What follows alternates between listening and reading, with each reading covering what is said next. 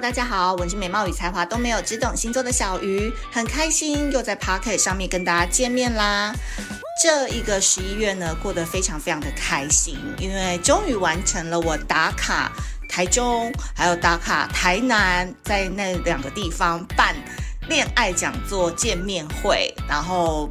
得到蛮多中南部乡亲的支持，这一点真的是非常非常的感恩。而且呢，你知道很有趣的事情是，我一直以为某一个来参加我中部呃场的粉丝他是台北人，因为我 always 就是在台北场可以看到他，结果那一天才惊觉啊，原来他是台中人呢。结果是他来跟我说，因为他真的太喜欢我们的社群的朋友，然后也很喜欢我，所以他常常会在台北出现。所以真的呢，我们在赖的社群那个力量真的很大，四百多个人每天都在狂聊，狂聊九九九加这样子。那现在呢，我们也有一个是微光卡的群组。那这个群组呢，主要是针对你之前有买过小鱼星座的任何一个牌组，然后你都可以加入这个社群。主要原因是有十二月会办线上的微光卡聚会，然后未来也希望大家在牌卡群里面可以多多交流，多多抽牌，多多的体验自己不同的人生。好，那这边真的很开心。然后在高雄的时候，呃，不是高雄，在台南的时候呢。我这边先抱歉哦，我常常都会说高雄哦，因为高雄是我成长的故乡啦，台南是我的出生地，这样子。那总之呢，在台南场的时候，有一个粉丝，他跟他朋友两个人是从台中来的，我就说，你为什么不参加台中场呢？他说，因为他很想要来台南玩现场的占卜，所以就促成他愿意。哇，还要从台中坐高铁来台南呢，来参加这样子的活动。总之呢，大家看我的线动也都知道啊，我的粉丝就是又漂亮，然后又热爱进修，就跟你一样，好不好？所以未来小鱼星座在二零二四年，我还是蛮希望多多有这种线下的见面会啊、分享会，都希望大家可以多多参与。花东地区的朋友，好不好？花东地区的朋友，海外的朋友，可以深深呼喊我们哦。我们现在对于分享会啊、演讲都非常非常的擅长。而且还可以带着我们的牌卡去旅行，真的非常非常的快乐。好，那其实呢，今天要讲的主题，我觉得是要跟大家分享一些关于我在两个讲座当中，就是我有深深的体会一件事，就是其实中南部的朋友真的蛮敢分享约炮这个主题的，对。因为呢，我们在讲恋爱的讲堂当中，其实是满满的三个小时的课程。那到最后呢，我会帮大家协助去发掘自己在魅力市场，呃，要去 dating 啊，要去开展人际关系，你的 SWOT 分析。那其中呢，我剧透一下，有一个弱势的分析呢，是你在呃约会市场当中，你是一个非常害怕，如果男生或对方只要一提。有任何关于约叉、约劈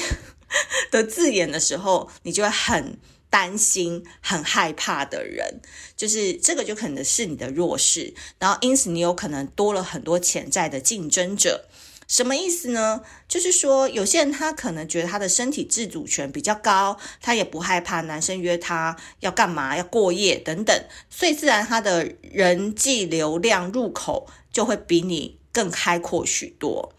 那今天我觉得蛮有趣的是，因为我在台中在问大家说，诶，有没有人想要分享自己对于约炮的这个看法，或是台南的朋友，诶，大家都蛮踊跃发言的。那我觉得有几件事情，我觉得今天可以在 Podcast 上面稍微跟大家说一下，就是我觉得在二零二三要迈入二零二四年，其实我觉得我自己一直很幸运。因为我的约会对象呢，的确有一些是从交友软体来的，但更多时候我的约会对象可能是朋友的朋友，或是在某一个圈子里面认识到的新朋友，然后慢慢发展成为约会对象。那因为我之前就是小时候，我是一个处女座，我道德感非常的强，对，所以我对于就是男女男女出去这件事情呢，我会觉得很害怕。对，那种道德感已经强到，就是我觉得我今天应该穿什么衣服才会不会让他有起邪念，或者是我应该要讲什么样的话才能保持我就是温良恭俭让的形象。但后来呢，我逐渐的迈入约会市场，发现啊，其实男生也是会害怕的耶。就是大家不要以为男生可能在那个这个市场上，他都是属于那种一匹狼，有没有二狼扑扑羊？但没有诶，其实男生有时候他自己也很担心，比如说约到很累的啊，或者是约到那个比他更想要的啊。其实双方都是带着一些些恐惧，但是又有点期待在面对这样子的约会。那今天呢，如果要讲到约炮这个主题，我相信我讲的东西可能有很多人已经都不想听了，因为可能在他的经验值当中，他们呃试过的、玩过的、约过的，或者是尝试过的，可能比小鱼老师都还要更多姿多彩。那我今天只是要想说，呃，一个重要的概念是分享给大家，我就直接切主题了，就是我觉得女生不要把自己放在受害者的位置。我再说一次哦。我觉得女孩子啊，真的不要把自己放在受害者的位置，因为一旦你抱持着一个比较传统，比如说认为我今天第一次给了他，我就希望可以跟他走一辈子，或是因为我交往跟他交往了三五年，交往了很久，我就希望可以走到下一步有结婚的这个需求。我跟你讲，现在这种女生还真的是蛮多的。而且真的都是漂亮又年轻，可是他们对于感情的执着或是看法，还是停留在呃从一而终，或者是认定一个人他就要得到一个结果。但其实有时候呢，你回头去看人生的历程，其实人生就是分为有限游戏跟无限游戏而已。如果呢你在人生当中，你把它视为每一个东西，你都要玩出一个胜负。嗯，就是我今天跟你交往，我就是要赢，我就是要结婚，那你就是要 follow 我的想法，就是有一个胜负嘛。或是我今天出来就是呃不能跟你打炮，或是就是要跟你打炮，就是你把这东西定义为二二二分法，非常的明确的话，你的人生就是有限游戏，你就会觉得你的人生非常的无聊，因为你凡事都是一翻两瞪眼嘛，就是你今天。就是去目的，就为了得到你的结果，结果你的结果没有得到啊，你就超生气、超失望的，然后甚至还会怪罪对方。这个就叫做有限游戏的玩法，你任何事情都要求一个输或赢，是或否，要或不要的二分法。那什么叫做无限游戏呢？无限游戏它就是一个超展开，就是你就要想象，你今天到了迪士尼乐园，你从白天一直玩到深夜，看完烟火，你会去在意你坐的那一台呃云霄飞车，你有没有坐一次或两个海洋世界？你一定就是玩完这台云霄飞车，就赶快就去玩旋转木马，然后接着再去看一下米奇的秀，一站停留一站，再停留一站，然后不断的去看跟玩最新的游乐设施，然后或者去挑战你没有玩过的游乐设施。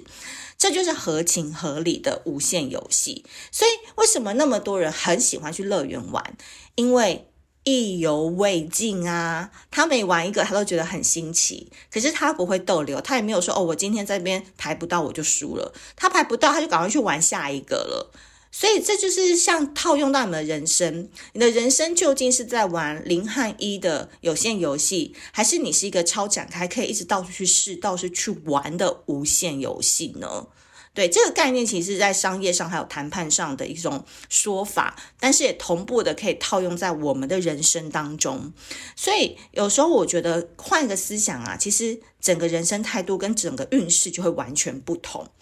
有些人都说哦，要去改运，要去改名字，要去干嘛干嘛的，要去改很多事情。可是你改了名字，你改了运，你的脑袋不改，你的思想不改，都会影响你所有的行为。所以我个人都会觉得说，与其去改变自己那些已经很受框架的东西，比如说名字啊、姓氏啊，然后呃什么改运啊，反正就这种话，我都会觉得，其实你只要。嗯，改你的思考模式就好了。就你人生真的不用花万把块的钱去付这些东西耶，或是来听小鱼星座的 podcast 啊，或课程也是。因为我觉得人生真的就是在很有烟火气的世界当中活出自己的真理。你不用去追求太形而上或者是太崇高的精神世界，因为那个其实有一些时候是一种虚构的谎言。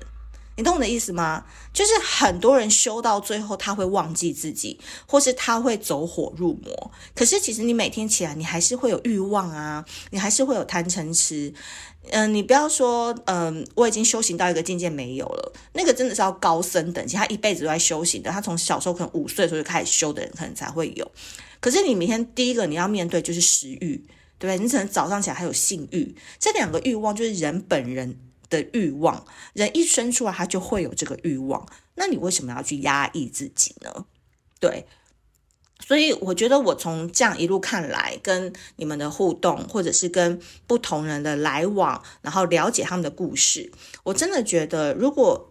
听从你自己身体的需求，了解你现在是身体是饿了，你就去吃东西，你不要因为减肥，然后你就这一餐不吃，然后饿到饱。